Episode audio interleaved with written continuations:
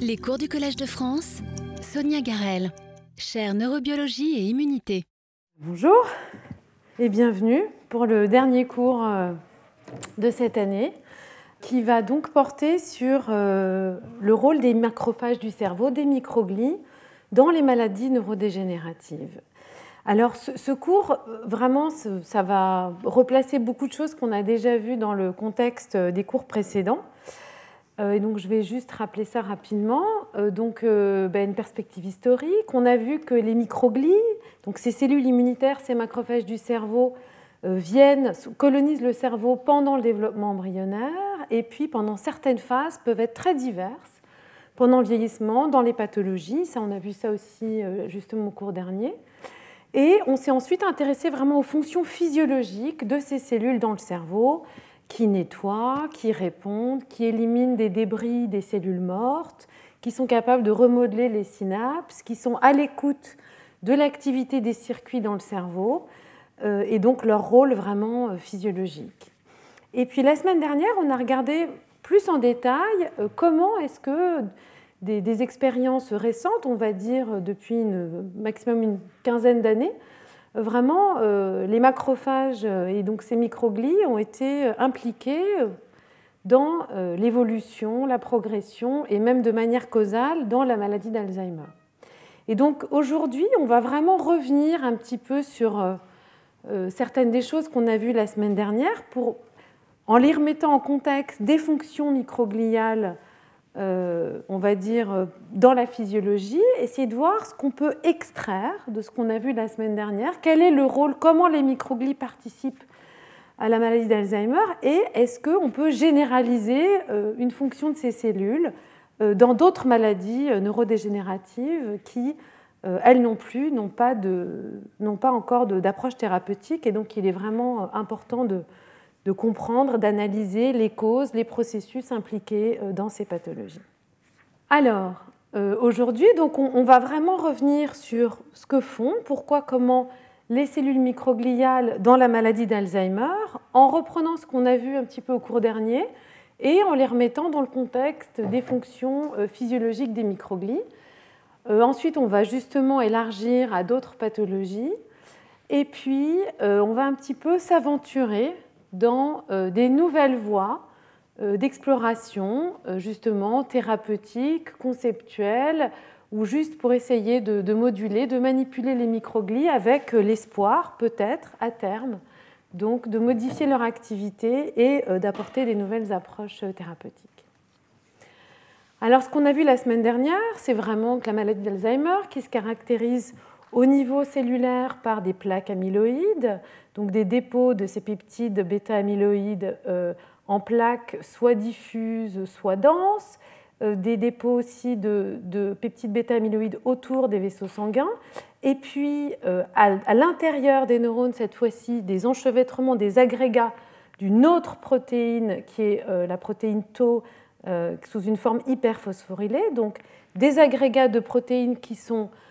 anormalement euh, repliés et qui ont formé donc des agrégats, et que ces deux paramètres vont à terme, et justement relativement longtemps après, conduire à une atrophie du tissu cérébral. Donc ce qu'on a vu aussi, c'est que euh, la, temporalité, c'est vraiment initialement des dépôts de ces peptides bêta-amyloïdes, puis apparition des enchevêtrements neurofibrillaires de la protéine Tau, et enfin des défauts de structure du cerveau, une atrophie qui corrèle avec donc des euh, symptômes cliniques qui commencent par une perte de mémoire et puis ensuite tous les autres symptômes euh, qu'on a vus. Alors ce qu'on a vraiment, donc cette phase dure 20-25 euh, ans, dure très longtemps, ce qui en même temps ouvre la question de comment exploiter, manipuler cette fenêtre on va dire, pour des approches cliniques, et en même temps, vraiment la question de à quel moment euh, faire quoi et à quel moment est-ce que les microglies euh, participent. Et ce qu'on a vu, c'est que dans le contexte de la cascade amyloïde, où on a des mutations euh, dans le précurseur de ce peptide amyloïde et dans des enzymes qui sont capables de cliver le précurseur sous cette forme-là et d'autres molécules, des molécules des apolipoprotéines qui, elles, sont capables de réguler l'élimination euh, de ces petits euh, composés, on va avoir progressivement accumulation des peptides amyloïdes, formation des plaques, et puis euh, formation de plaques plus denses, ensuite formation des neurofibrilles. En parallèle, on aura une neuroinflammation, un début d'élimination précoce des synapses, puis une propagation des agrégats dans différentes régions du cerveau et une élimination des synapses et des neurones avec une atrophie, tout ça conduisant à la neurodégénérescence. Et ce qu'on a bien vu, c'est qu'au-delà de ces mutations dans quelques formes euh, héréditaires euh, qui représentent une minorité euh, des cas des patients malades dans la maladie Alzheimer, on va retrouver en fait des mutations dans les microglies qui, vont, donc, qui nous ont aidé à caractériser le rôle de ces cellules dans cette, cette cascade. Alors ce qu'on savait depuis longtemps, et avant d'identifier des mutations, c'est que toute cette phase, on va dire toute cette phase de neuroinflammation, d'élimination, de propagation de ces euh, neurofibrilles et de l'atrophie euh, implique une action, on va dire, délétère des microglies qui sont capables d'attaquer le tissu neural, de phagocyter, d'éliminer, notamment par la voie du complément, certains composés, et donc, on va dire, de précipiter euh, l'atrophie du tissu neural. Ce que la génétique a apporté, c'est vraiment euh, en identifiant euh, différents composés, différents, des mutations dans différents éléments de la voie de processing, de la voie de signalisation, notamment de la phagocytose de composés de peptides amyloïdes associés donc à ces apolipoprotéines ici, et de signalisation aussi, reconnaissance de ces différents euh, de ces, différents, euh, de ces différents lipides ou lipoprotéines, on va avoir toute une cascade d'activation intracellulaire et vous voyez en rouge, ce sont euh, tous les gènes dont des mutations ont été associées à un risque faible de promouvoir la maladie d'Alzheimer chez des patients. Donc on retrouve vraiment toute une cascade avec un élément central qu'on a bien détaillé la semaine dernière, qui est le récepteur TREM2 qui s'associe à la protéine adaptatrice DAP12 ou TYROPB, qui est importante pour reconnaître en fait euh, ces clusters de, de lipoprotéines, mais aussi pour phagocyter les peptides amyloïdes et euh, ainsi participer à l'élimination de ces peptides qui vont s'accumuler pour faire euh, des plaques. Donc la génétique implique vraiment cette cascade et implique cette cascade comme un élément protecteur dans la maladie, puisque des mutations qui vont altérer cette cascade de signalisation confèrent un risque accru de développer euh, la maladie d'Alzheimer. Et ce qu'on a vu aussi, c'est qu'en fait, euh, TREM2 est un récepteur important pour induire un changement de l'état microglial en réponse à la présence des peptides amyloïdes pour arriver jusqu'à cet état qui a été bien défini maintenant avec des études de euh, transcriptomique de cellules uniques qu'on a appelées DAM pour Disease Associated Microglia, donc des microglies qu'on ne retrouve présentes que dans des pathologies et qui ont donc, qui sont, dont la présence euh, est associée à un effet neuroprotecteur. C'est-à-dire que euh, pour que ces cellules, cet état microglial apparaisse, on a vu qu'il fallait que le récepteur TREM2 soit présent, premièrement, et que euh, quand ce récepteur est muté et que cet état n'est jamais atteint, on a une accélération, une, on va dire une, facilitation, une accélération et une augmentation euh, de la maladie dans des modèles de souris qui sont des modèles de dépôt amyloïde ou de propagation tau, ou aussi dans des patients où en fait quand on a des mutations ou des allèles qui sont euh, muté pour TREM2, on va avoir euh, des symptômes qui se déclarent beaucoup plus tôt. Donc TREM2 est associé et requis pour cet état microglial et on sait que cet état, le facteur TREM2 est essentiel pour protéger, préserver,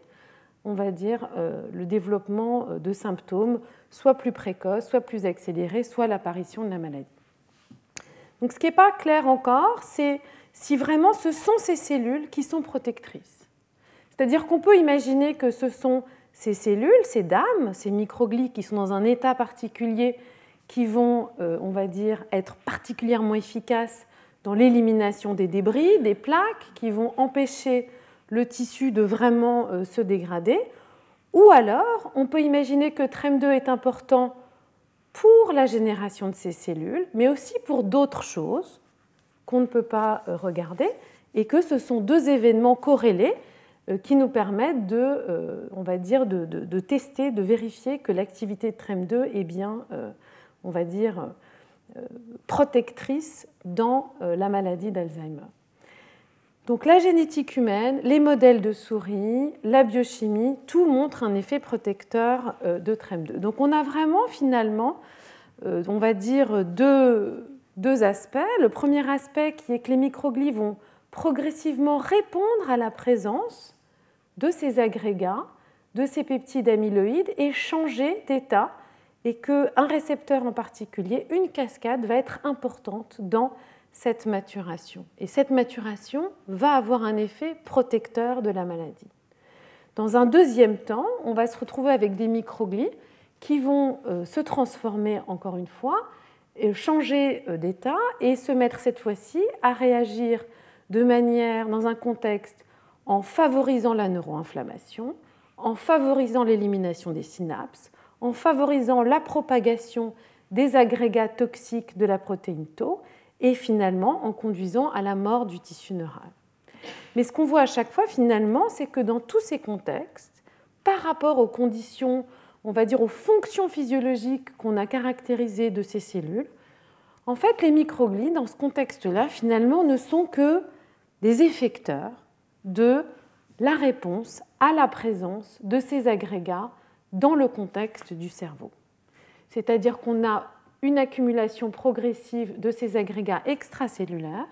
Et les microglies, comme on l'a vu, sont vraiment des macrophages, répondent à ce qui est présent dans le tissu, dans l'environnement, et y répondent en utilisant toutes les fonctions dont elles sont, euh, on va dire, normalement euh, euh, parées pour protéger le tissu face à une attaque, soit par des pathogènes, soit par des composés qu'elles ne reconnaît pas, donc détecté comme étant du non-soi, comme étant toxique au tissu. Et en effet, c'est ce qu'on a vu euh, pendant les cours précédents. Les, microglies sont entre guillemets des gardiennes de l'homéostasie interne du tissu. Donc ces cellules, en fait, sont notamment euh, présentent un grand nombre de récepteurs à leur surface, qu'on a appelé le sensome, et qui vont leur permettre de détecter des cytokines, donc des récepteurs purinergiques qui vont leur permettre de vraiment détecter les niveaux d'ATP, mais aussi, euh, par exemple, d'ADP ou d'adénosine. On a vu que c'était très important pour que ces cellules puissent répondre à l'activité neuronale, des récepteurs de la matrice extracellulaire, et puis toute une série de, récepteurs qu'on a appelés pattern recognition receptors, qui sont capables donc de reconnaître soit des, euh, des, bactéries, soit des morceaux de virus, soit des composés toxiques, soit des lipides. Euh, on sait aussi que dans ces récepteurs, on va avoir des récepteurs, par exemple, au complément ou à d'autres euh, euh, facteurs, par exemple les récepteurs FC, qui vont permettre de reconnaître des bactéries ou des virus qui ont été recouvertes, opsonisées, soit par le complément, soit par des anticorps. Donc elles ont toutes ces capacités, ces récepteurs, et dans le tissu normal, en fait, donc ça, ce sont des exemples. On a, donc, vu les récepteurs euh, mère AXL, récepteurs au complément, P2Y12, récepteur purinergique très important pour euh, surveiller, mesurer, contrôler l'activité neuronale, TREM2, TGF-bêta, etc. Et grâce à tous ces facteurs, finalement, les microglies sont capables d'agir comme des vrais sentinelles, c'est-à-dire de détecter un grand nombre de signaux et euh, en réaction, soit agir finalement comme des cellules vraiment support euh, dans le tissu nerveux, notamment en produisant des molécules comme TGF-bêta, mais d'autres molécules aussi, en permettant donc de maintenir euh, la survie des neurones, de maintenir les cellules gliales, etc., etc., les autres cellules gliales, mais elles sont aussi capables de réagir en réalisant plusieurs activités qui vont être des activités de défense dans le tissu. La phagocytose, grâce à ces récepteurs qui vont permettre de reconnaître justement ces facteurs différents. Euh, et puis, euh, on va aussi avoir euh, production de peptides antimicrobiens, production de, de, tout un tas de cytokines pro-inflammatoires et libération de dérivés actifs de, l'oxygène décomposés, notamment des, des ions peroxydes. Et tout ça va vraiment réaliser l'activité centrale de ces cellules en tant que gardiennes du tissu. C'est ce qu'on avait vu. Donc si on a euh, différents composés, des virus, des bactéries, donc il y a ces récepteurs, pattern recognition receptors, qui sont capables de reconnaître tous ces éléments, et on a aussi tous ces récepteurs qui sont capables de reconnaître des débris ou des morceaux ou des fragments euh, de cellules endommagées, donc euh, de l'ATP, de l'ADN, mais on a aussi ces fameux lipides, phosphatidylsérines, qui sont normalement présents uniquement à l'intérieur des membranes plasmiques. Donc, quand on a des cellules endommagées, euh, ces lipides qui sont normalement à l'intérieur de la membrane plasmique vont être exposés et peuvent être reconnus. Mais on a vu aussi que dans certains cas, par exemple pour l'élimination des synapses, on pouvait avoir une exposition très locale de euh, ces euh, phosphatidylsérines dans des synapses qui sont plus ou moins actives, qui vont être reconnues par les microglies et éventuellement euh, éliminées. Donc toute une série de récepteurs que les microglies sont capables d'utiliser. Elles peuvent les utiliser aussi pour phagocyter, donc élimination des débris, et puis via une activation, comme on l'a vu, d'une voie de signalisation qui s'appelle l'inflammasome, une sécrétion de cytokines, d'interférons, interleukine 1, TNF-alpha, interférons, production de métallopotréase et euh, donc production des dérivés réactifs à l'oxygène. Alors pourquoi je vous parle de tout ça Puisque finalement, on l'a vu, c'est pour vous montrer que finalement, toutes les activités qu'ont les cellules, ces cellules microgliales pendant la maladie d'Alzheimer et les cibles thérapeutiques qu'on va pouvoir identifier, ce sont vraiment les fonctions de base de ces cellules qu'on a vues dans un contexte de réponse à euh, des attaques bactériennes, euh, microbiennes, virales ou à du, simplement du tissu endommagé. Et ce qu'on a vu en particulier, c'est que euh, l'inflammasome était une cascade qui conduisait à deux points particuliers. Le premier qui est la production, donc l'activation d'une caspase qui va cliver le précurseur de l'interleukine 1 bêta qui va faire une vraie source d'inflammation et puis une autre caspase 1 qui va conduire à, de la mort cellulaire. Alors ce qu'on a vu, c'est qu'il y a plusieurs types d'inflammasomes qui, vont être activés en réponse à différents euh, signaux.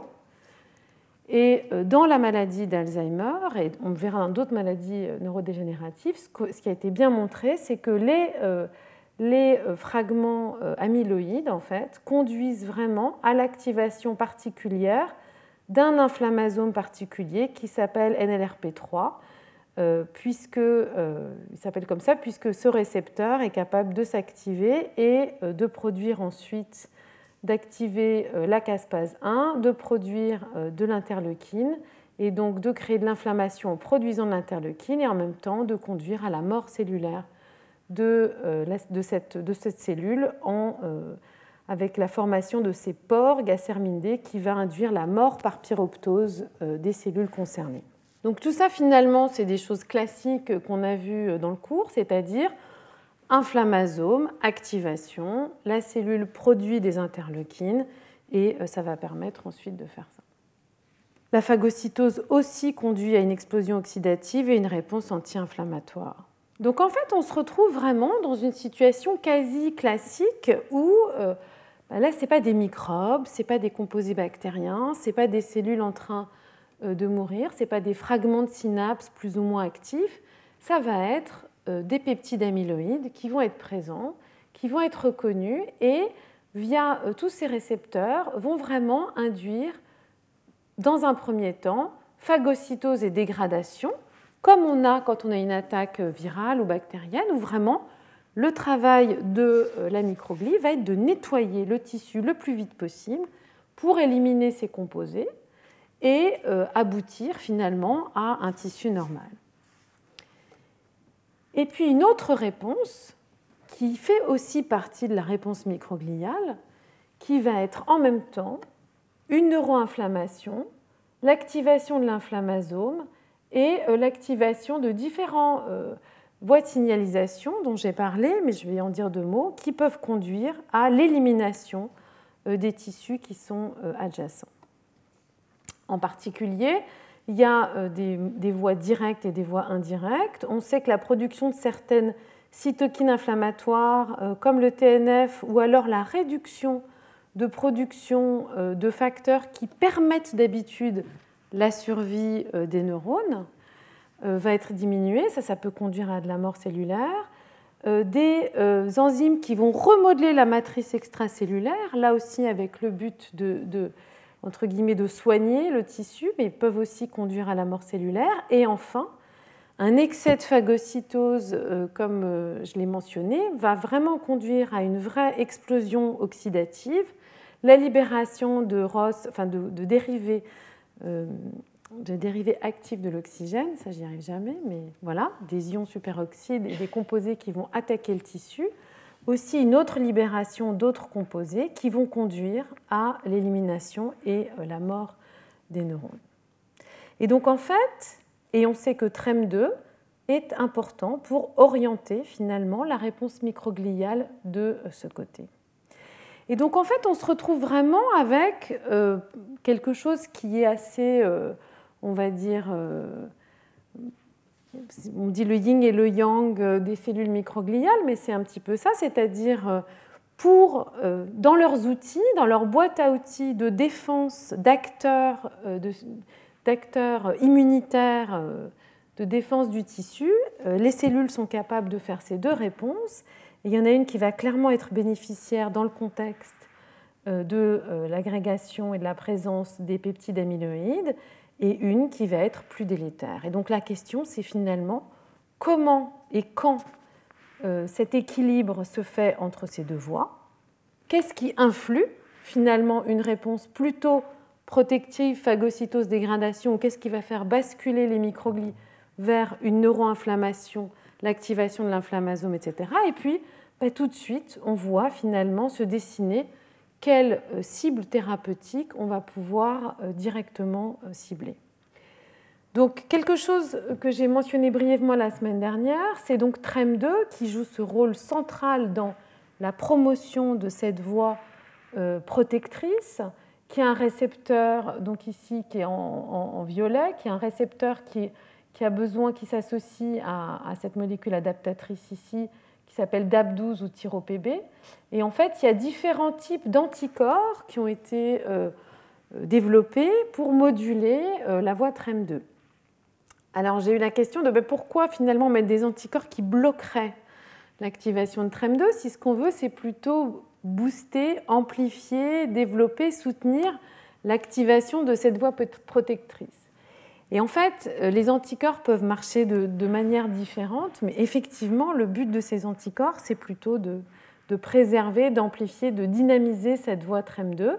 soit en finalement promouvant la dimérisation euh, et l'activation de TREM2, la voie de TREM2, donc promouvant la stimulation de la voie TREM2, soit en empêchant le clivage de la partie extracellulaire du récepteur, qui peut avoir lieu et qui, est également utilisé comme un marqueur. Le TREM2 soluble peut être utilisé comme un marqueur, notamment dans le liquide céphalorachidien ou d'autres euh, prélèvements euh, corporels, un marqueur de la progression de la maladie. Donc le récepteur peut être clivé euh, par des métalloprotéases, des ADAM, et donc en fait certains anticorps vont spécifiquement stabiliser le récepteur et limiter euh, son excision, son élimination euh, de, la membrane. Donc plusieurs euh, anticorps qui sont, en cours de, test dans différentes phases cliniques pour essayer de stimuler cette voie TREM2 et, de la promouvoir. Et puis aussi, je vous ai parlé de l'inflammasome. on, voit bien que si finalement on s'intéresse à l'inflammasome notamment l'inflammasome LRP3, on peut imaginer plusieurs étapes où on peut essayer de bloquer finalement euh, la voie d'activation de l'inflammasome, soit au début en bloquant directement la réception du signal, soit en extracellulaire, soit en bloquant l'inflammasome directement, soit en utilisant des inhibiteurs de la caspase 1 qui est centrale dans l'inflammasome, etc., etc. Donc différents composés, là aussi, ou si on arrive à cibler spécifiquement et à atteindre et à limiter euh, le potentiel, on va dire, inflammatoire, délétère, néfaste des microglies dans ce contexte dégénératif, euh, de pouvoir éventuellement développer euh, d'autres approches. Donc voilà, donc vraiment des cellules qui sont récepteurs, effecteurs, c'est-à-dire en réponse à un signal, elles vont répondre comme elle le répondrait face à n'importe quel euh, élément toxique reconnu comme du non-soi présent dans le tissu qui déstabilise l'homéostasie tissulaire, et elles vont y répondre avec les voies qui ont été identifiées dans leur fonction physiologique et dans leur fonction, leur rôle de cellule immunitaire. Et donc un équilibre euh, délicat. Alors est-ce qu'on peut extrapoler finalement euh, une fonction de, ces cellules microgliales qui sont, encore une fois, ben, les, gardiennes euh, de l'homéostasie tissulaire, qui sont des cellules qui protègent le tissu, qui le protègent contre des infections bactériennes, des infections virales, des lésions, etc. Est-ce que finalement on va retrouver ça dans toutes les pathologies neurodégénératives? Alors on peut un petit peu, on va dire, extrapoler. Et alors pour éviter euh, de vraiment euh, faire un, catalogue, euh, j'ai choisi de, parler de certaines maladies neurodégénératives et, pas d'autres. Et c'est vraiment dans un but d'illustration, on va dire, des différents points, enfin de l'implication des microglies, ou ce qu'on peut dire des microglies dans le contexte des maladies neurodégénératives, plus que parce que certaines pathologies sont plus euh, dignes d'être considérées ou pas. Donc d'abord, est-ce que finalement euh, on a des arguments pour penser que effectivement les microglies, un défaut microglial seul peut être causal totalement d'une neurodégénérescence ou est-ce que finalement à chaque fois ce qu'on voit c'est un facteur contributif, aggravant, qui va faire que des symptômes se déclenchent plus tôt ou se déclenchent de manière plus forte, mais finalement ne sont, on va dire, que euh, contributifs. Alors on sait depuis, euh, j'allais dire assez longtemps, mais finalement pas si longtemps que ça, on sait depuis, euh, on va dire, une, vingtaine d'années que des défauts microgliaux peuvent être à eux seuls causaux dans des maladies neurodégénératives. Et euh, on va dire ce, fait, cette information, euh, dérive vraiment de quelques maladies très rares qu'on appelle des microgliopathies, euh, qui sont des maladies alors souvent autosomales récessives, c'est-à-dire qu'il faut que les deux allèles soient mutés pour que la maladie se développe. C'est vraiment des maladies génétiques donc, euh, qui sont cette fois-ci euh, héréditaires. Euh, il, faut avoir les, il faut que la, mutation soit présente donc, sur les deux allèles. Et, quand on a ce type de mutation, on a certaines voies qui sont affectées, qui sont spécifiques des microglies dans le cerveau et qui conduisent à des pathologies qui incluent une neurodégénérescence. Et par exemple, des mutations homozygotes perte de fonction dans le récepteur TREM2 ou dans l'adaptateur DAP12 sont euh, causaux euh, dans une maladie euh, qui, s'appelle la, maladie de Nasu-Hakola et qui est beaucoup plus facile à prononcer que l'ostéodysplasie polykystis lipomembraneuse avec le co-encéphalopathie sclérosante. Donc c'est une maladie qui a euh, plusieurs symptômes, notamment euh, des symptômes dans les os, mais qui euh, présentent une neurodégénérescence, comme vous pouvez le voir ici, avec des ventricules très élargis et une atrophie du tissu cérébral. Donc une neurodégénérescence à l'âge adulte qui n'est pas chez des adultes d'une quarantaine d'années, donc c'est une maladie qui est relativement précoce, on va dire, et qui amène à une démence présénile euh, donc encore une fois euh, vers l'âge de, 40-50 ans. Donc des défauts de microglies vraiment sont causaux dans une neurodégénérescence du tissu, dans une dégénérescence cérébrale. Une autre voie, qui est aussi encore une voie centrale qu'on a vue dans les fonctions microgliales, c'est la voie euh, du récepteur au CSF1. Donc le CSF1, c'est euh, ou le MCSF, Colony Stimulating Factor, c'est vraiment un facteur euh, dont les microglies ont besoin en permanence. C'est-à-dire que si ce récepteur n'est pas activé, en fait, les microglies pratiquement instantanément, ça c'est ce qu'on a vu chez la souris, rentrent dans une voie de mort cellulaire. Donc elles ont besoin d'avoir une activation de cette voie euh, récepteur CSF1 pour euh, se différencier, maturer et survivre dans le tissu. Et donc ce qui a été montré, c'est que cette fois-ci des mutations hétérozygotes dans CSF1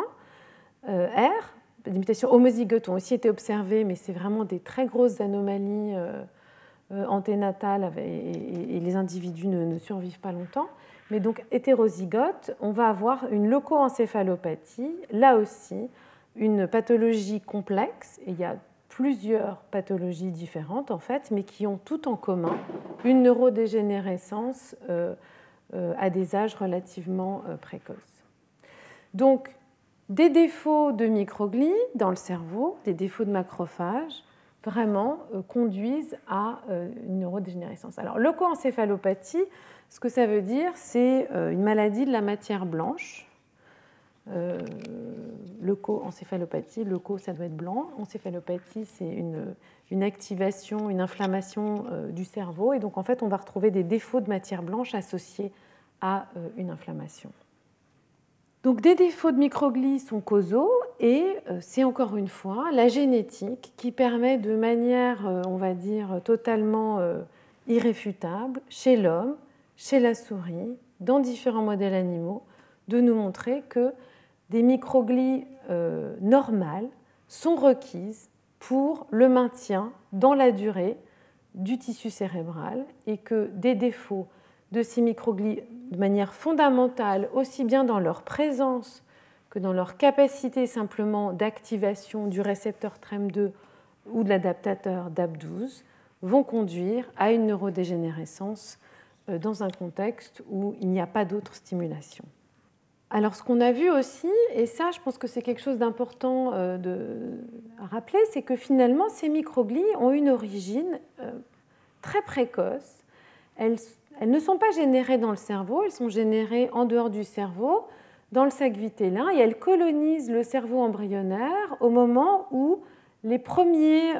premiers neurones sont générés euh, vraiment au tout début, pendant la gestation chez l'homme, c'est la 4-5e semaine de gestation. Donc vraiment euh, des, stades très précoces, colonisent le cerveau et à l'échelle de la population se renouvellent dans le cerveau et elles vont finalement se développer et acquérir les propriétés matures de ces cellules, de ces gardiennes de l'homéostasie, d'une part avec, euh, on va dire, un bagage génétique lié à leur origine, et d'autre part en réponse à euh, de multiples signaux présents dans l'environnement local, comme on l'a vu au cours numéro 2. Et donc en fait, une conséquence un petit peu de ça, c'est que finalement, euh, ce dont j'ai parlé jusqu'à présent, c'est des mutations qui sont présentes dans, tout l'organisme. Par exemple, quand je vous ai parlé des, patients qui sont atteints de la maladie de Nassau-Akola, euh, toutes les cellules de leur corps vont porter des mutations dans les gènes TREM2 et DAP12. Mais ce qu'on peut imaginer aussi, c'est que finalement, on pourrait avoir ce qu'on appelle des mutations somatiques, c'est-à-dire qu'à un moment donné, dans le tissu, dans une population de cellules, on va avoir une mutation qui apparaît, et comme cette population de cellules va être générée par des divisions successives,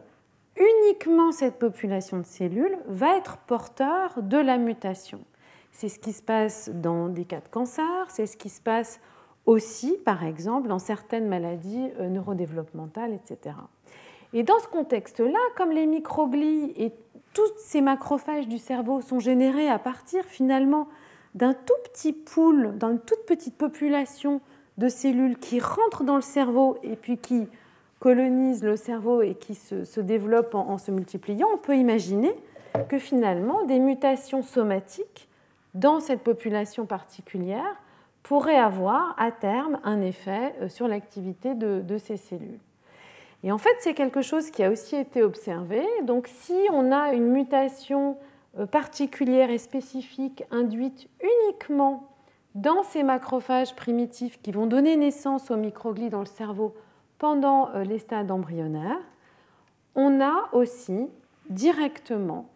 induction, ça c'est dans des modèles de souris, mais ça correspond à une pathologie humaine, on a directement induction chez à l'âge adulte, chez la souris, de neurodégénérescence très localisée dans certaines euh, régions particulières euh, du cerveau. Et donc ça, ça montre de manière, on va dire, encore plus définitive que finalement, euh, parce qu'on pourrait se dire, oui, mais TREM2, DAP12, les mutations CSF1,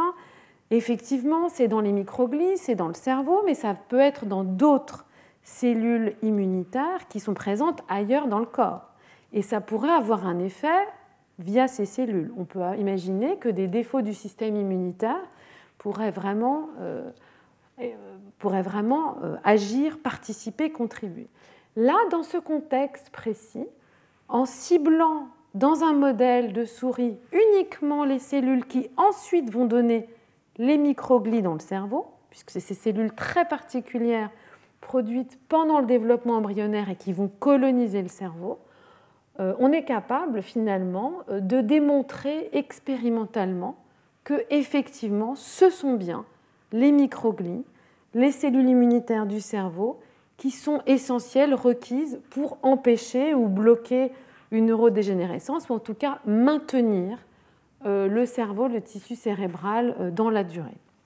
Donc euh, des microglies qui sont importantes dès le début, qui vont coloniser le cerveau et acquérir des propriétés essentielles pour donc maintenir l'homéostasie cérébrale. Alors qu'est-ce que ces informations peuvent nous apporter par rapport à d'autres pathologies beaucoup plus connues qui sont les pathologies neurodégénératives? Alors là, c'est une liste euh, beaucoup trop longue. Donc il y a énormément de maladies neurodégénératives.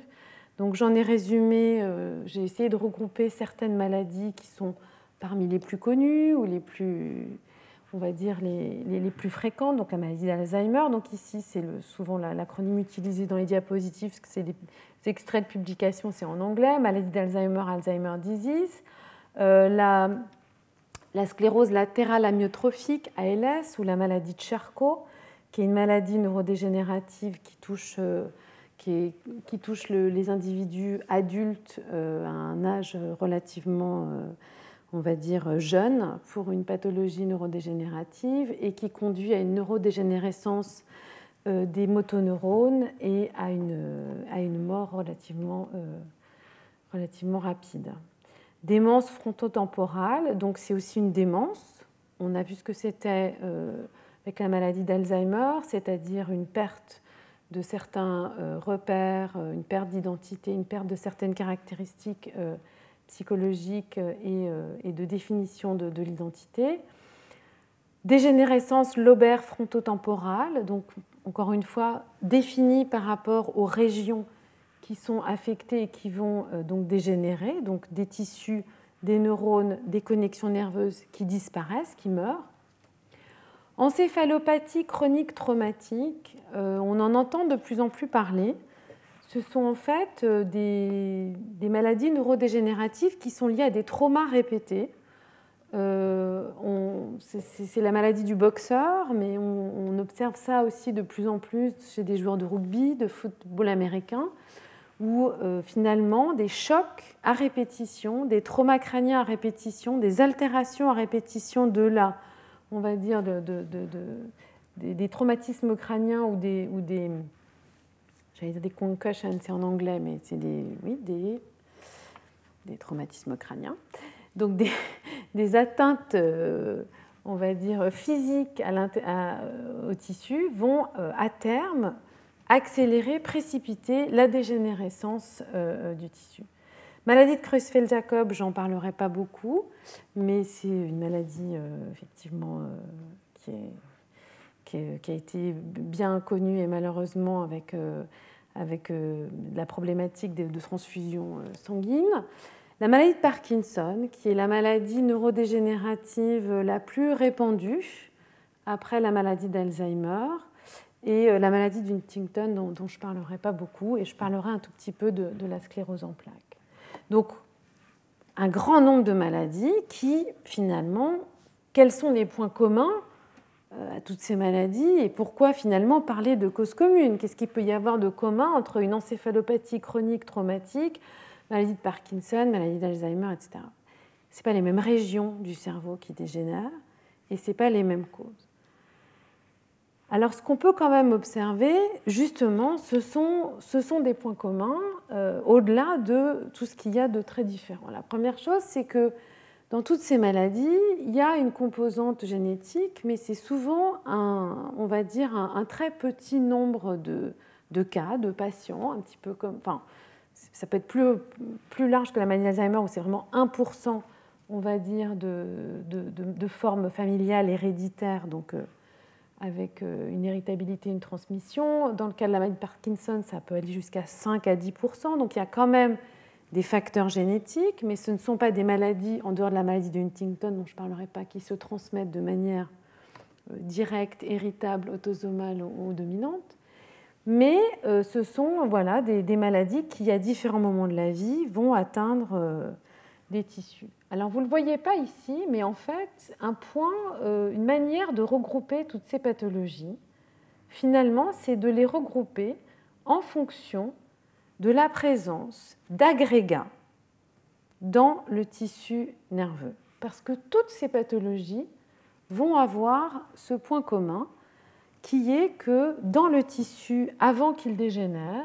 on va observer des agrégats de protéines qui sont mal repliées ou mal conformées. Donc, je vous ai parlé euh, du peptide amyloïde qui fait les plaques séniles dans la maladie d'Alzheimer.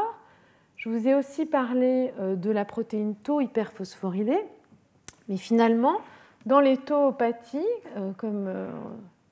on, va, retrouver la maladie de Pic, on va retrouver justement cette encéphalopathie chronique traumatique. Donc on va retrouver exactement les mêmes agrégats de protéines tau euh, et euh, d'autres maladies. Euh, on va retrouver donc ces agrégats tau.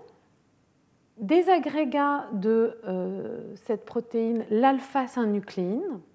qu'on va retrouver cette fois-ci, qui vont former ce qu'on appelle les corps de Lewy, qui sont présents dans la maladie de Parkinson et dans les démences frontotemporales. Et puis d'autres agrégats d'une protéine qui s'appelle TDP43, où on va retrouver euh, cette fois-ci des agrégats euh, qui sont euh, présents ou détectés dans... alors attendez, j'y arrive pas, je cherche ma... Voilà, TDP43, qui sont présents dans la maladie de Charcot, donc la sclérose latérale amyotrophique, mais aussi dans certaines... alors, frontotemporal lobe dégénérescence, donc c'est vraiment la maladie... Voilà, euh, dégénérescence lombaire frontotemporale. Donc on retrouve des agrégats de protéines mal conformées et qui vont se retrouver euh, dans toutes ces différentes pathologies. Donc, la particularité de la, des peptides amyloïdes, c'est qu'ils vont être extracellulaires. La protéine tau hyperphosphorylée, elle est présente dans les neurones. Les corps de Lewis sont aussi présents dans les neurones et euh, TDP43 aussi présent dans les neurones. Et ce qu'on a vu, c'est que finalement, euh, on l'a vu ça pour les peptides amyloïdes et tau, en fait, en fonction de l'endroit où ces agrégats de protéines mal conformés euh, vont commencer à se retrouver, en fait,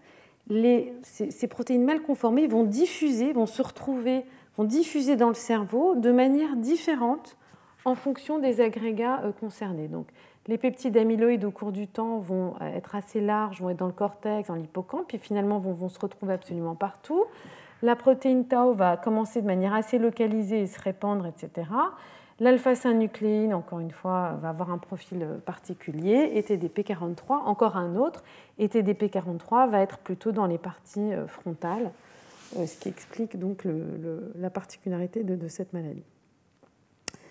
Donc, des points communs finalement, des agrégats particuliers non mal conformés dans les neurones. Et dans le cas de la maladie de Parkinson, donc ça va conduire très directement à une dégénérescence des noyaux dopaminergiques de la substance noire qui innerve le striatum et va causer tous les troubles moteurs qui sont associés euh, donc à, cette pathologie avant ensuite d'atteindre euh, d'autres régions cérébrales et euh, donner naissance à d'autres pathologies. Donc j'en ai pas beaucoup parlé pour la maladie d'Alzheimer, mais en fait finalement ces agrégats protéiques sont très particuliers, c'est-à-dire qu'on va avoir au départ des protéines natives puis qui vont être mal conformés, qui vont être capables de s'agréger pour former des fibrilles ou des grosses structures un peu plus, un peu plus particulières, qui vont être plus difficiles à, digérer. Et puis on va aussi pouvoir, euh, à partir de ces protéines natives, finalement ensemencer, c'est-à-dire avoir des composés qui vont euh, permettre de manière un petit peu artificielle d'agréger des protéines mal conformées autour d'elles et puis de contribuer à la déposition de ces fibrilles. Et donc c'est comme ça aussi qu'on imagine que ces agrégats se propagent dans le tissu cérébral par production, par ensemencement, et que cette propagation et cette répartition, cette dissémination de ces agrégats protéiques mal conformés va suivre des euh, schémas un petit peu différents. Donc, euh, comment est-ce que ces, molécules se, on va dire, se, répartissent? On sait qu'elles peuvent être produites directement dans le liquide céphalorachidien, mais on sait aussi, et ça on l'a vu par exemple, que les microglies peuvent contribuer à la propagation de la protéine hyperphosphorylée tau, notamment en formant ces petites vésicules qu'on appelle des exosomes, et dans lesquelles les microglies vont pouvoir impacter euh, cette protéine hyperphosphorylée et euh, la disséminer. Alors, pourquoi est-ce que les microglies font ça, euh, ça Le pourquoi, c'est toujours une question à laquelle on ne peut pas répondre, mais en tout cas, la capacité de phagocytose, d'empaquetage et de production d'exosomes dans les cellules immunitaires est aussi un moyen soit d'activer d'autres cellules immunitaires, soit d'empacter des euh, molécules, des facteurs qui peuvent être toxiques pour l'environnement tissulaire. Donc faire des agrégats, euh, les rendre, euh, ce qu'on a vu avec les plaques amyloïdes la semaine dernière, c'est-à-dire encercler ces agrégats et les rendre inertes ou neutres, ou les impacter dans des exosomes, c'est un moyen finalement de lutter contre la présence de ces éléments toxiques. Donc des agrégats de différentes protéines, et là encore, euh, ces différentes protéines ne sont pas nécessairement liées aux gènes impliqués dans les pathologies, c'est-à-dire que alpha-synucléine euh, n'est pas forcément un facteur qui est muté dans les cas de maladie de, Parkinson, mais on va retrouver dans la démence à corps de Lewy, dans la maladie de Parkinson, ces agrégats de synucléine.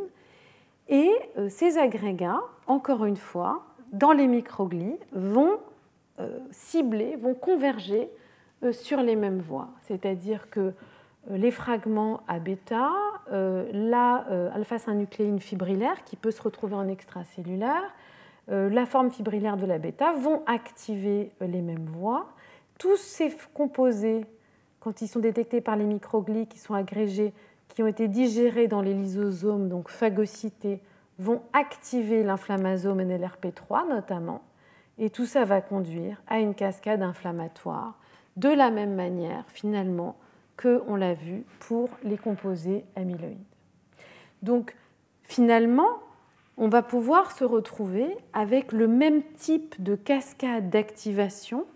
de réponse des microglies, simplement à un composé exogène externe qui est donc ces différents, euh, euh, ces différents agrégats, ces différentes formes de euh, protéines euh, produites en excès ou euh, mal conformées. Un autre point commun, finalement, c'est l'apparition, pendant le décours de la maladie, de cet état microglial particulier qu'on a vu et qu'on a appelé dans la maladie d'Alzheimer les disease associated microglia. Donc ça, c'est, on a vu ça dans, dans, plusieurs courses ou plusieurs facettes, mais quand on compare finalement euh, les,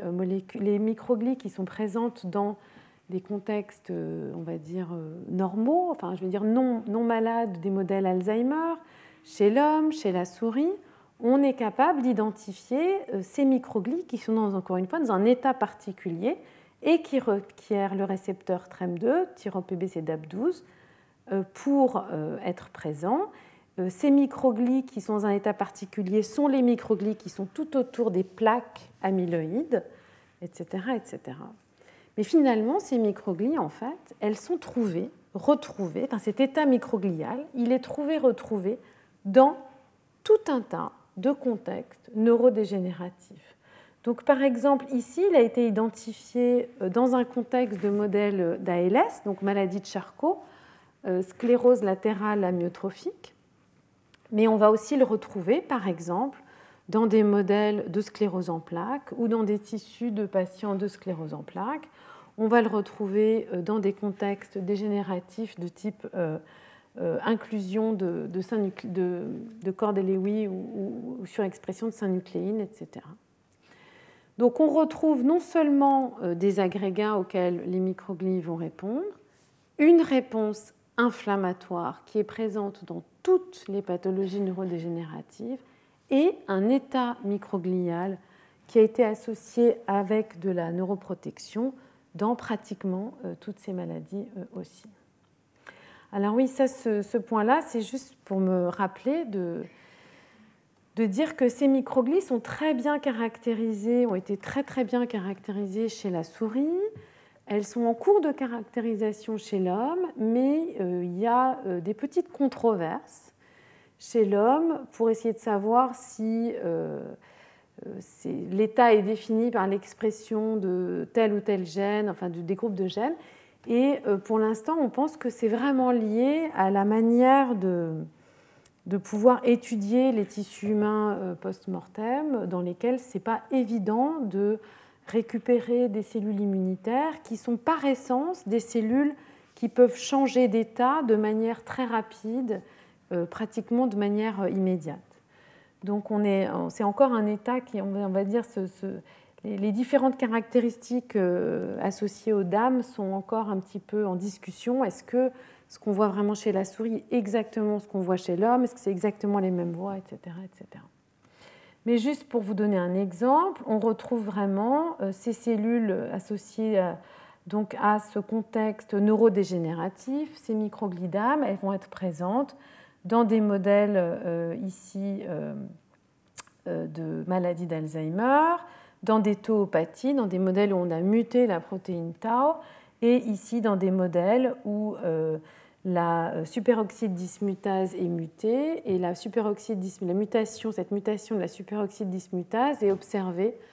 euh, de manière causale dans un petit nombre de maladies de Charcot, où on va retrouver en fait dans cette maladie de Charcot des défauts mitochondriaux vraiment associé à la production de, radicaux libres et euh, de défauts de, production donc de, radicaux libres. Et on retrouve finalement, quelle que soit la pathologie, le modèle, la manière dont le modèle a été induit,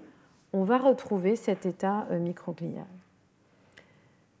Donc en fait, l'extrapolation de tout ça, euh, puisqu'on peut vous retrouver des microglies activés, un état inflammatoire, différents agrégats, un état microglial qui a l'air d'être plutôt neuroprotecteur induit par TREM2. Finalement, les cibles thérapeutiques euh, que j'ai mentionnées, qui sont promouvoir la voie TREM2, limiter l'inflammasome, sont des approches thérapeutiques dont on peut penser qu'elles peuvent être généralisées à euh, d'autres pathologies neurodégénératives. Et ça, c'est quelque chose qui serait vraiment tout à fait intéressant avec l'idée de, pouvoir, dans ce contexte-là, booster les, les, les microglies les cibles immunitaires pour essayer de lutter contre, contre cette, cette neurodégénérescence et donc finalement euh, dépasser la spécificité de chacune de ces pathologies pour agir à des nœuds de signalisation euh, qui peuvent être euh, particulièrement intéressants. Alors, est-ce qu'on retrouve dans ces, pathologies, est-ce qu'on va retrouver finalement les mêmes mutations les mêmes facteurs de risque, TREM2, DAP12, la voie génétique qui a été identifiée dans la maladie d'Alzheimer, est-ce qu'on va retrouver dans ces pathologies donc peut-être des voies particulières qui pourraient vraiment montrer que de manière génétique, les microglies puissent être impliqués dans, ces pathologies. Donc, je l'ai déjà mentionné, mais euh, ce sont largement des pathologies qui sont sporadiques, c'est-à-dire qui ne sont pas liées à une transmission héréditaire de certaines mutations, mais dans un petit nombre de cas, il y a des mutations bien identifiées. J'ai parlé de la superoxyde dismutase dans la sclérose en plaques latérale amyotrophique. Dans la maladie de Parkinson aussi, il y a euh, toute une série de, gènes qui ont été bien identifiés et qui ne sont absolument pas euh, en lien avec euh, les microglies. Donc les gens ont commencé à chercher, à regarder, et ce qu'ils ont trouvé, c'est tout de même des mutations que pour l'instant on peut qualifier d'anecdotiques, mais qui sont quand même finalement on va dire, qui, qui apporte de l'eau euh, au moulin dans euh, TREM2, où on va retrouver donc ici en orange des mutations dans TREM2 qui sont associées à la maladie d'Alzheimer, une augmentation du risque de la maladie d'Alzheimer. Mais ici, ce sont des démences frontotemporales ou euh, des démences, des dégénérescences du lobe frontal temporal, enfin FTLD, euh, associé aussi à la maladie de Parkinson, associé ici donc à euh, la maladie de Nasu-Akola, euh, donc différents types de mutations qui ne sont pas forcément des allèles extrêmement fréquents, mais qui sont tout de même une preuve, une indication que effectivement des mutations dans TREM2, donc dans cette qui contrôle vraiment, qui est un espèce de, de, checkpoint, de, de, de gènes clés dans l'entrée vers cette voie protectrice, euh, peut contribuer à plusieurs types de euh, maladies neurodégénératives. Et puis, quand on, cherche, euh, grâce à du séquençage, on va dire,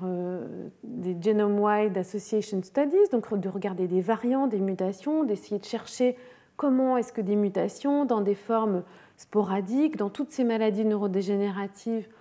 peuvent être liées ou pas à la cause, en fait, enfin, à la, fonction ou à une fonction particulière, finalement, il y a une chose qui est ressortie quand même, enfin, qui, est assez, euh, qui continue encore une fois d'aller dans, la même direction, qui sont des défauts du lysosome et de la biologie des lipides. Alors notamment, euh, ce qui est assez intéressant, c'est qu'il y a des mutations dans des gènes comme euh, des gènes au doux nom de C9ORF72 ou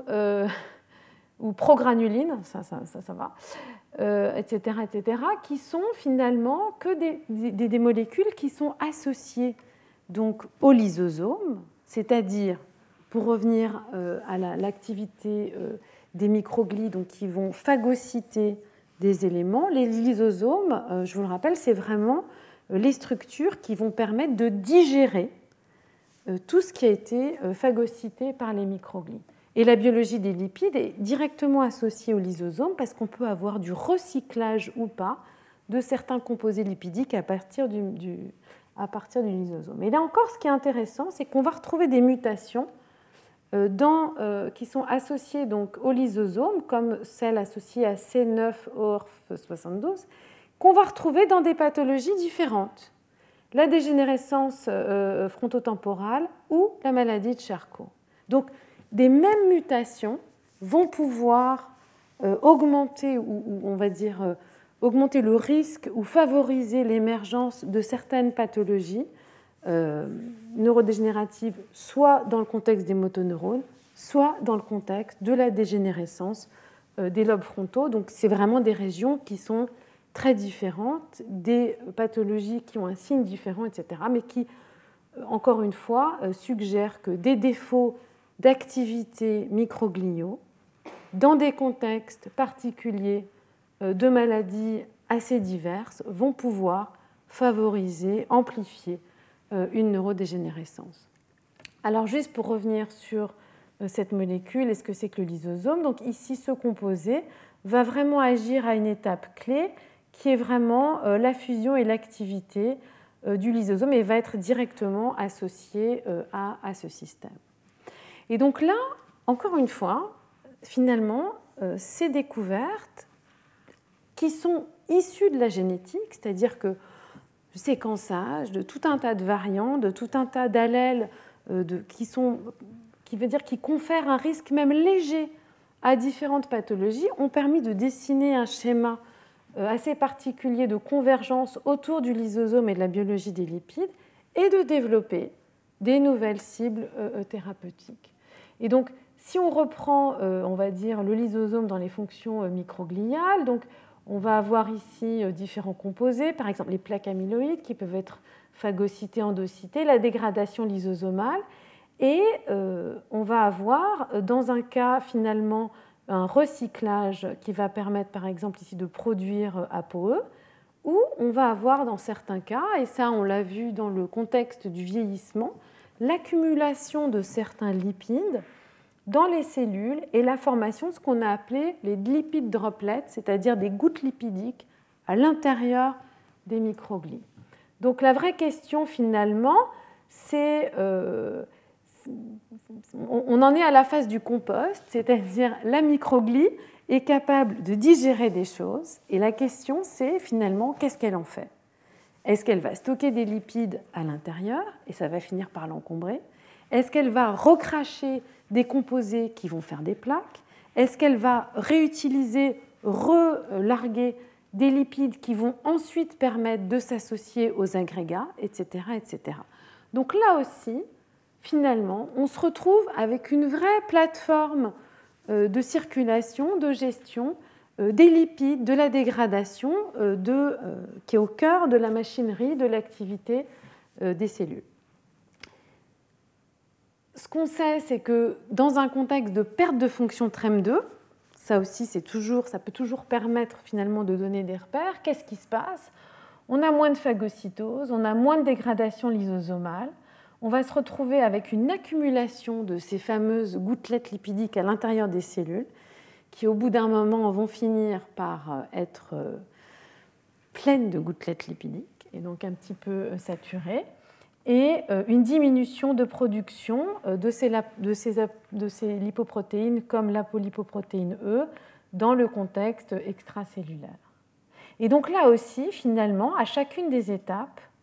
on va pouvoir identifier, caractériser, proposer des cibles pour essayer de booster, changer, moduler l'activité des microglies dans cette cascade, soit en agissant sur les lysosomes, soit en agissant sur différents composés, etc. etc. Et là, on peut imaginer aussi que, en boostant ou en modifiant la capacité des microglies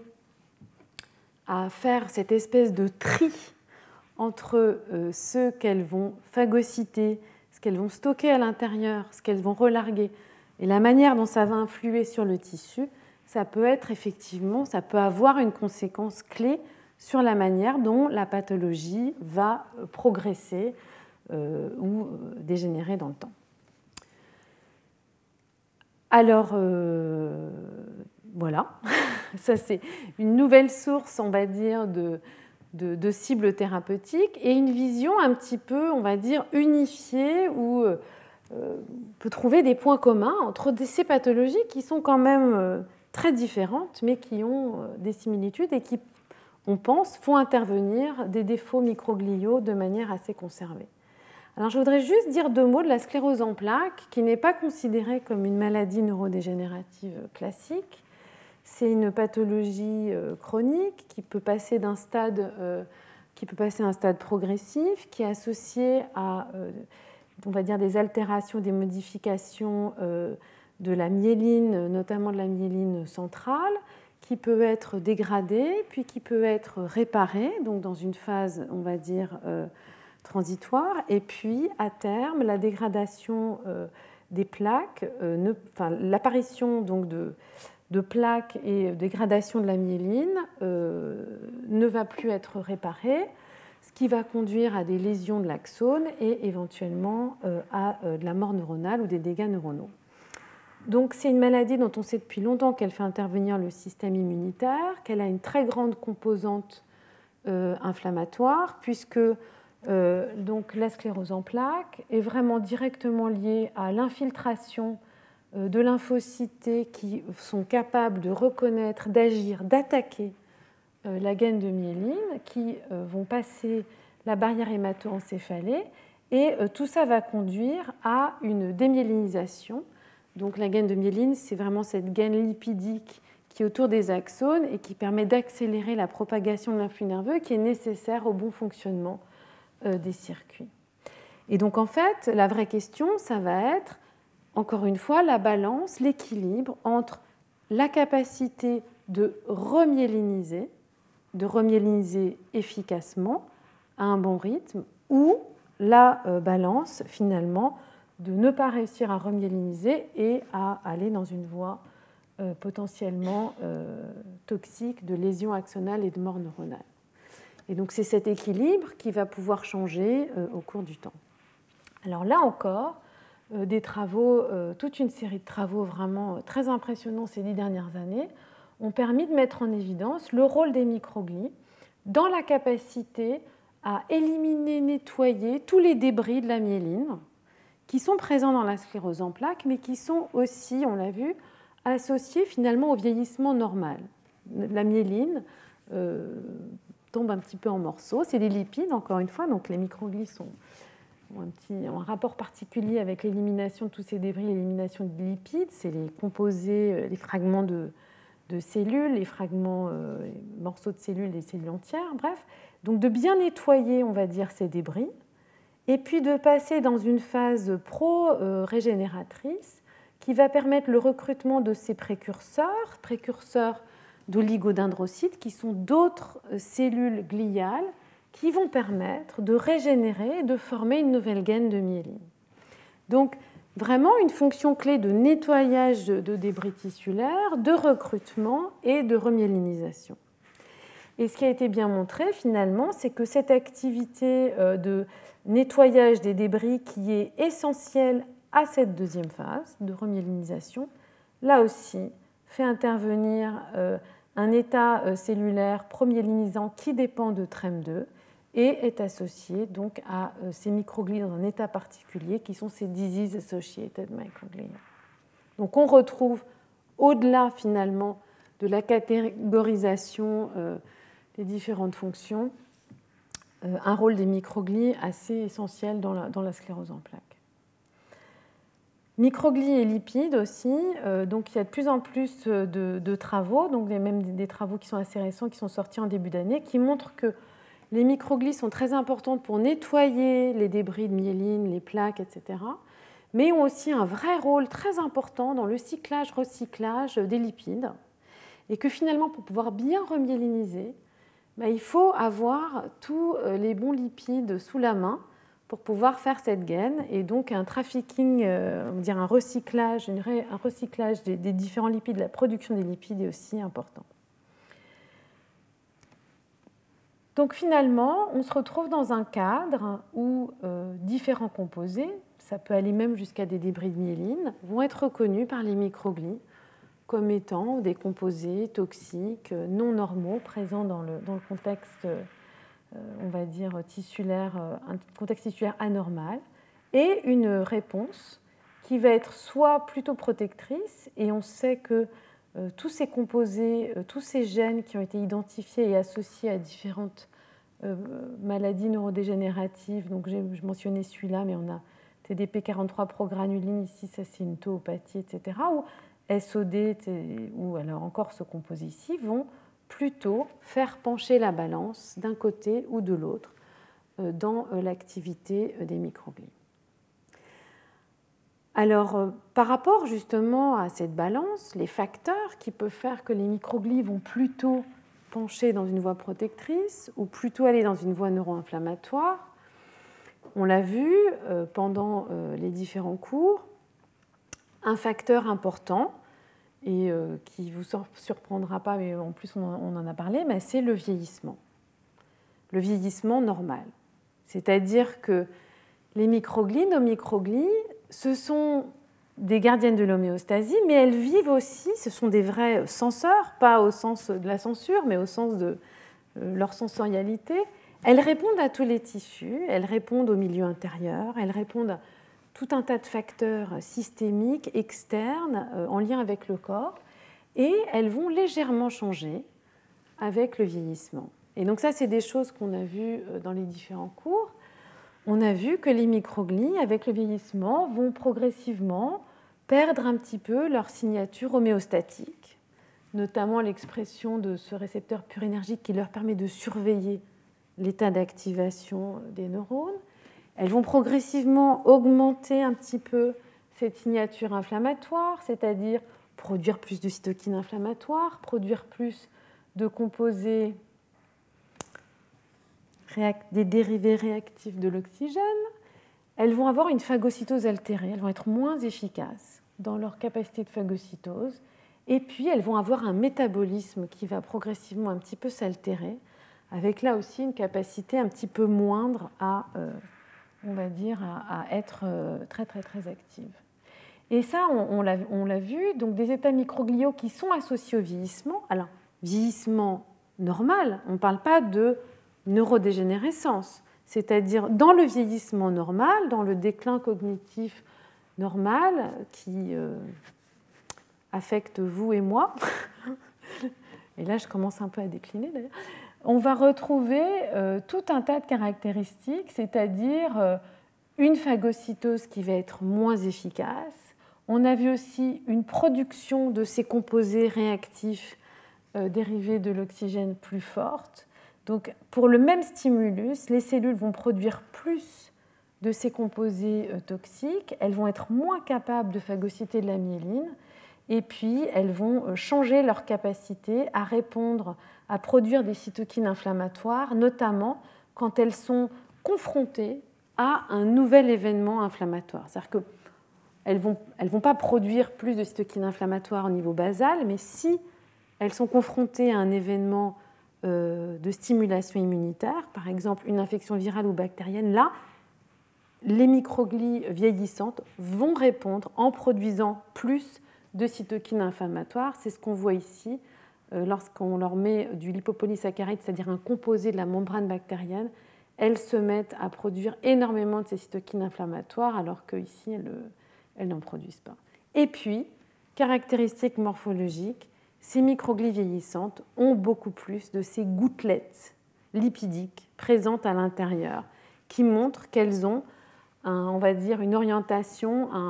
une gestion euh, des lipides et de leur machinerie lysosomale qui est un petit peu euh, différente ou altérée. Alors quand on repense à, la sclérose en plaques, euh, finalement où on a pu regarder un petit peu, enfin on va dire dans la matière blanche, c'est-à-dire dans les, gros euh, faisceaux d'axones qui sont donc recouverts de myéline et où là où on va avoir des atteintes dans, la sclérose en plaques, euh, euh, des chercheurs ont pu euh, récemment finalement aller comparer un petit peu l'état des microglies au cours du vieillissement normal dans des contextes pathologiques et comparer un petit peu ce qui se passe. Et ce qu'on voit finalement, c'est que en contexte, on va dire normal, donc ça c'est chez la souris, chez l'animal, donc c'est des choses que regarder le vieillissement, c'est des choses qui sont quand même, pour l'instant, on peut en parler, mais fait dans des modèles animaux, on peut voir que les microglies normales, enfin les microglies en état, ce qu'on appelle homéostatique, et puis on va commencer à voir euh, une augmentation de ce qu'on appelle des microglies activées, c'est-à-dire le même état que ce qu'elles ont quand elles sont stimulées par, euh, un, stimulus inflammatoire, et puis un état un petit peu particulier dont je vous parlais, c'est-à-dire capable de phagocyter un petit peu moins, des euh, gouttelettes lipidiques, etc. Dans des mutants TREM2, on voit que effectivement TREM2 est protecteur, même dans un contexte de vieillissement normal, où on va avoir pour la même euh, durée finalement, on va dire, alors on ne sait pas si on ne peut pas faire survivre les souris pendant des années des années pour voir si c'est juste ralenti ou complètement bloqué, mais voilà. Et dans un contexte de modèle Alzheimer, on va avoir beaucoup plus finalement d'apparition et beaucoup plus tôt de ces microglies un petit peu défectueuses et apparition de ces microglies euh, d'âme dont je, vous parlais. Donc l'idée quand même que finalement on va avoir une convergence entre des dépôts, des agrégats qui vont être le résultat euh, d'un développement pathologique, mais qui peut être plus ou moins favorisé par un contexte de vieillissement normal. Et donc l'idée, ce contexte un petit peu inflammatoire particulier, on a vu, c'est quelque chose qu'on appelle l'inflammaging. Alors je, m'excuse pour le... Il n'y a pas de traduction, on dit l'inflammaging en français, je n'ai pas trouvé de, traduction, mais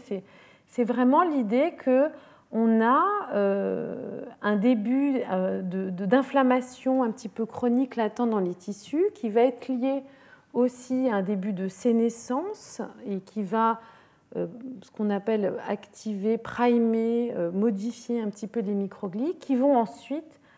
s'engager dans une voie potentiellement active dans un contexte neurodégénératif. Donc des points communs, des similitudes entre des progressions euh, axonales, on va dire des trajectoires microgliales et des fonctions microgliales euh, qui peuvent être communes, préservées avec l'identification de cibles thérapeutiques communes. Alors justement, euh, cibles thérapeutiques, ben, on a vu, donc il y a la voie TREM2, il y a toujours la voie TREM2 en combinaison dans la maladie d'Alzheimer avec des bloquants de la cascade amyloïde, par exemple. Il y a euh, l'inflammasome, toujours en combinaison, on peut, combiner tout ça, et euh, les lysosomes et la, biologie des lipides. Mais est-ce que finalement, euh, il n'y a pas d'autres pistes qui sont en cours d'exploration, qui, qui émergent finalement de l'étude dans un contexte un petit peu différent de ces pathologies neurodégénératives où on, s'extrait un petit peu d'une vision euh, uniquement neurocentrique pour regarder les autres acteurs qui peuvent participer. Alors je vais commencer euh, en parlant de quelque chose qui finalement n'a rien à voir, qui est la problématique de comment est-ce qu'on peut modéliser chez l'animal euh, des maladies typiquement humaines. C'est un vrai problème. Et en particulier pour les microglies, ce n'est pas évident, c'est compliqué. Mais donc je voulais juste parler de on parle beaucoup d'organoïdes et c'est vrai qu'on peut faire, euh, peut faire des espèces de, mini-cerveaux où on peut euh, mettre des neurones humains, euh, former des espèces de, petites poches, de petites structures qui vont ressembler à des petits cerveaux en développement où on va pouvoir regarder l'activité, la formation des tissus, etc. Mais pour l'instant, quand on veut regarder le cerveau, euh, on peut utiliser ces organoïdes pour regarder des cerveaux en développement, mais on a, du mal à faire maturer ces organoïdes pour aller regarder des pathologies du vieillissement. C'est vraiment quelque chose qui est un peu difficile. Et puis dans les organoïdes, à l'heure actuelle, il n'y a pas de microglies.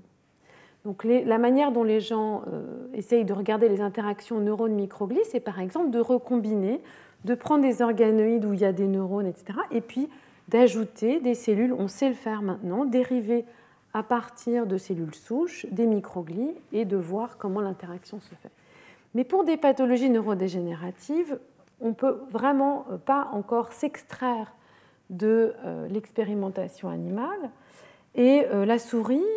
reste un, très bon modèle d'étude. Il y en a d'autres, la drosophile par exemple, et puis euh, c'est élégance, et puis d'autres modèles animaux, mais la souris reste un bon modèle, et pour l'instant, on va dire un, truc ou une manière de regarder par exemple des microglies humaines a vraiment été bien développée, où maintenant on peut euh, finalement, à partir de fibroblastes de patients, et alors là, les fibroblastes de patients qui sont atteints de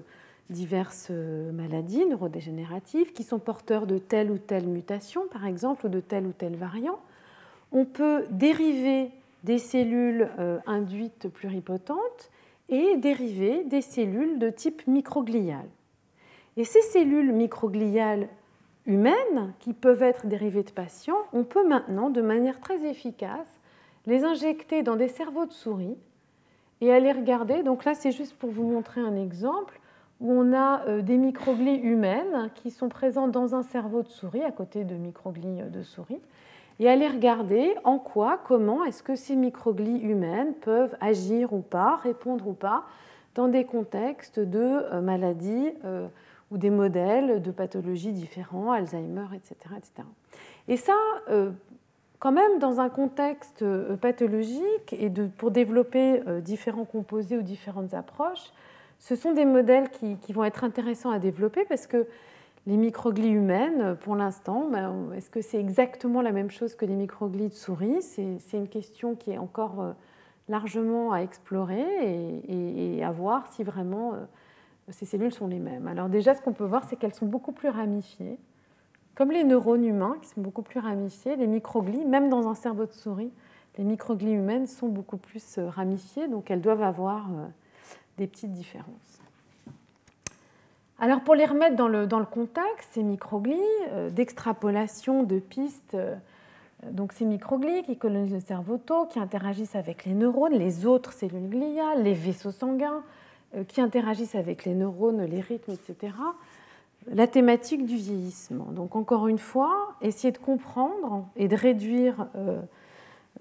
ce, concept d'inflammaging, c'est-à-dire de, niveau basal d'inflammation du cerveau qui est présent pendant le vieillissement, c'est effectivement une piste, avec l'idée euh, de développer euh, ce que les chercheurs appellent c'est des cures de jouvence microgliale. Donc euh, là, on est dans des voies exploratoires. Hein. Si on, reste vraiment dans des choses qui sont en cours d'exploration, des pistes de réflexion. Euh, il y en a qui sont probablement plus ou moins crédibles, mais je pense que pour, l'instant, dans des contextes euh, pathologiques où il n'y a, pas de, a pas de traitement, euh, c'est intéressant de réfléchir à, toutes ces pistes. Et des cures de jouvence pour les microglies, alors il y a des gens qui imaginent effacer, éradiquer les microglies et puis laisser recoloniser les microglies à partir de certains précurseurs pour, d'une certaine manière, effacer l'ardoise, par exemple c'est-à-dire repartir sur des états microgliaux un peu plus euh, frais. Euh, là, on est dans la science-fiction, on est dans, des prospectives. Je ne pense pas qu'on va y arriver, mais euh, il y a des gens, en tout cas, qui essayent de moduler le métabolisme microglial, notamment avec des modifications de, prostaglandine, pour essayer de moduler, d'améliorer le métabolisme microglial. tout ça, c'est chez la souris et euh, qui arrive en tout cas à améliorer euh, la cognition dans un, dans un contexte de déclin cognitif normal. Alors avant d'en arriver là, euh, on peut aussi imaginer, comme les microglies sont vraiment et les macrophages sont vraiment en symbiose avec les neurones, et ça on l'a vu, finalement aussi utiliser les rythmes cérébraux, l'activité neuronale dans différents contextes pour essayer de booster, de favoriser peut-être une action euh, bénéfique, bénéficiaire des microglies. Et donc en fait, il y a, toute une série d'articles qui ont été maintenant décrits depuis, euh, ça fait, ça fait 4 ans, qui ont montré que certains rythmes cérébraux, notamment les rythmes dans la fréquence gamma, euh, finalement sont capables de modifier les microglies alors il y a plusieurs hypothèses sur comment et pourquoi ces microglies sont modifiés, mais je ne vais pas avoir le temps de, vous détailler ça. Et dans des modèles de souris, ça a été montré qu'un entraînement chronique euh, des circuits cérébraux à un rythme d'oscillation gamma permettait dans des modèles murins de réduire la quantité euh, de euh, dépôts de plaques amyloïdes présentes dans ces modèles. Alors, c'était au départ un entraînement euh, de rythme gamma qui était fait avec euh, des électrodes et puis de la stimulation optogénétique des neurones. Mais en fait, ce que les chercheurs ont vu, euh, donc ce sont deux équipes du MIT, qui ont montré que finalement, elles étaient capables d'entraîner des rythmes gamma dans différentes régions cérébrales avec des stimuli sensoriels. Et notamment une combinaison de stimuli sensoriels, visuels, stroboscopiques et de certains stimuli euh, auditifs combinés. Donc euh, une stimulation multisensorielle euh, combinée visuelle et auditive avec des rythmes d'exposition combinés qui permettaient à terme de limiter, de réduire la quantité de plaques observées, encore une fois, chez la souris, et d'améliorer dans des modèles de souris Alzheimer les performances. Et donc en fait, euh, ces euh, chercheurs sont en train d'essayer de développer ça donc je vais juste vous montrer quand même chez la souris l'idée. L'idée c'est qu'en stimulant de manière synchrone le cortex visuel et auditif avec des stimulations externes, ils arrivent à entraîner d'autres régions, notamment l'hippocampe, qui est le siège de la mémoire, et le cortex préfrontal, à des mêmes rythmes euh, et des mêmes oscillations gamma.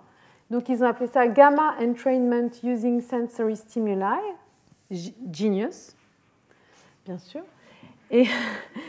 et en tout cas, chez la souris, c'est assez impressionnant. On arrive, donc ça c'est en, en 3D en transparisation les plaques euh, amyloïdes. Donc effectivement, on a un bel effet de diminution du dépôt de plaques amyloïdes et on a aussi, euh, comment dire, on arrive à bloquer chez la souris euh, l'atrophie corticale qui est induite dans des modèles Alzheimer. Et donc il y a des, en ce moment, au dernier congrès Alzheimer-Parkinson qui a eu lieu en mars 2021, euh, donc ils ont commencé à essayer de développer ça euh, chez l'homme avec des stimulations chroniques visuelles et auditives. Pour l'instant, c'est des petites phases, euh, des phases, on va dire une, et ils vont passer en phase 2, qui montrent qu'il n'y a pas de, de souci. Ils regardent après en IRM le dépôt des plaques, etc., etc. Donc, est-ce que ce genre d'approche peut marcher? En tout cas, euh, j'ai envie de dire, euh, on sait que l'activité cérébrale, on sait que utiliser euh, donc, les circuits est important pour empêcher, limiter, bloquer la neurodégénérescence. Essayer de stimuler certains rythmes, d'identifier des rythmes qui pourraient à terme permettre de limiter, de bloquer la dégénérescence en stimulant les microglies pourrait être quelque chose d'intéressant. On peut imaginer aussi d'autres types d'activités, notamment euh, auditive, visuelle, cognitive, etc. Donc on a vu aussi que euh, cet environnement local, il pouvait être modulé par des signaux systémiques, l'inflammation, donc l'inflammaging, mais aussi être un petit peu différent en fonction de l'identité sexuelle, mâle ou femelle, et être modulé par le microbiote ou l'environnement. Alors là aussi, on sait que différentes pathologies neurodégénératives n'ont pas la même prévalence chez les hommes et chez les femmes. Et effectivement, euh, ça serait intéressant de regarder ça un petit peu plus en détail, puisque ça a été relativement peu étudié. On sait que la maladie d'Alzheimer a une prévalence plus élevée chez les femmes, et la cause, euh, en tout cas les, risques qui sont associés à ça, sont encore euh, mal connus. Le microbiote, je vais passer très rapidement, mais il y a différentes études chez la souris notamment qui montrent, alors chez l'homme on sait que ces pathologies neurodégénératives sont associées à des défauts du microbiote intestinal, c'est-à-dire de la composition de la flore bactérienne euh, avec un état euh, inflammatoire particulier. C'est aussi le cas euh, chez la souris et dans des modèles murins. Et on sait que quand on fait des transplantations ou qu'on manipule euh, la flore intestinale dans des modèles de pathologie euh, chez la souris, on est capable d'influer sur la vitesse de progression ou sur les symptômes ou sur euh, la vitesse à laquelle les symptômes se déclenchent. Et donc dans des conditions germ-free, c'est-à-dire axéniques, sans germes, des souris sans germes, on a une diminution finalement de l'apparition des, euh, des, symptômes associés euh, à ces pathologies dans des modèles murins, avec l'idée que la, la, flore intestinale peut jouer de manière systémique sur cet état central interne, inflammatoire, qui pourrait ensuite moduler, altérer donc la progression de la maladie. Et enfin, euh, encore une fois, si on veut avoir une vraie vision intégrée, c'est bah, la barrière hémato-encéphalique, le système lymphatique, les cellules immunitaires circulantes, c'est-à-dire comment est-ce que tout ça peut être modulé finalement par des choses qui sont euh, en dehors ou aux frontières euh, du cerveau. Donc on a vu que le système lymphatique pouvait vraiment permettre le drainage dans le contexte des composés amyloïdes mais euh, il y a aussi tout un tas d'approches un petit peu différentes avec l'idée de moduler les euh, cellules périphériques. Donc, par exemple, dans le contexte de, euh, la maladie de Charcot, des études à l'ICM qui sont vraiment intéressantes et qui montrent que moduler les macrophages en périphérie pourrait permettre de moduler la progression de la maladie notamment, et ce qui est plus facile que de moduler les microglies en centrale. Et puis dans le contexte de la maladie d'Alzheimer, Michel Schwartz, qui, qui, développe de manière assez intéressante une immunothérapie. Dans le contexte de la maladie d'Alzheimer, où elle essaye d'utiliser, comme dans les cas de cancer, de jouer sur ce qu'on appelle un, point, un checkpoint immunitaire pour booster le système immunitaire, les lymphocytes en périphérie, qui pourrait ensuite agir sur la capacité des cellules circulantes à rentrer dans le cerveau, à agir dans le cerveau et potentiellement à aider les microglies ou à euh, réaliser des actions, on va dire, euh, euh, bénéficiaires au niveau de l'accumulation de certains euh, composés euh, protéiques, comme les agrégats de tau, mais aussi euh, des déposés à bêta, et les fonctions cognitives. Donc des traitements en utilisant donc, ces checkpoints PD1, PDL1 qui sont des cibles de l'immunothérapie dans les systèmes de cancer, qui vont permettre de booster l'activité de certains lymphocytes qui, en dehors du cerveau, vont agir sur d'autres cellules immunitaires notamment des monocytes ou des macrophages périphériques qui vont ensuite pouvoir agir euh, sur le cerveau. Donc, euh, pour conclure, euh, j'espère que finalement, pendant le cours de, cette année, vous avez été convaincus que finalement euh, l'apport euh, d'une vision intégrée qui est un tout petit peu décalée par rapport à la vision purement euh, neurocentrique qu'on a pu avoir pendant longtemps et qui était très importante pour décrypter la manière dont le cerveau fonctionne et dysfonctionne, mais de, commencer à intégrer d'autres aspects, et notamment les cellules immunitaires du cerveau qui sont partie prenante dans les circuits, qui sont à l'interface avec le corps, à l'interface avec des signaux systémiques, mais qui sont capables aussi de relayer des signaux externes au corps, qui vont permettre d'interagir avec d'autres composés, d'autres cellules gliales, astrocytes, oligodendrocytes, les vaisseaux sanguins, la barrière hémato-encéphalique, les, les vaisseaux lymphatiques, les cellules immunitaires circulantes, et qui sont en dialogue permanent avec les circuits neuronaux parce qu'elles sont capables de sentir, de ressentir l'activité neuronale, de la modifier en régulant le nombre de synapses, l'activité des synapses, et puis de protéger ce tissu dans des contextes de vieillissement ou de neurodégénérescence, que finalement euh, l'apport de, cette vision intégrée, de remettre euh, ces cellules dans euh, le contexte des circuits, permet de mieux comprendre comment les circuits fonctionnent, comment le cerveau fonctionne, mais aussi apporte des pistes intéressantes et un cadre conceptuel intéressant pour essayer de développer des nouvelles approches dans des pathologies comme les maladies neurodégénératives qui malheureusement sont encore, sont encore, encore peu de, de traitements efficaces. Alors on n'en est pas encore au traitement, on en est à l'étape du cadre conceptuel, on en est à l'étape des recherches, on en est à l'étape des phases cliniques, phase 1, phase 2 de certains composés. Euh, euh, il s'agit de, comment dire, de, rester enthousiaste, mais de garder euh, la tête froide. Ce sont des pistes et on verra et on espère qu'il y a des choses qui vont, qui vont fonctionner. Alors je vais juste finir pour parler du cours de l'année prochaine, parce que c'est le dernier cours. Euh, L'année prochaine, on va s'intéresser aux interactions neuroimmunitaires dans euh, vraiment le développement, cette fois-ci, des circuits cérébraux, euh, depuis les phases prénatales, euh, l'embryogénèse, l'adolescence,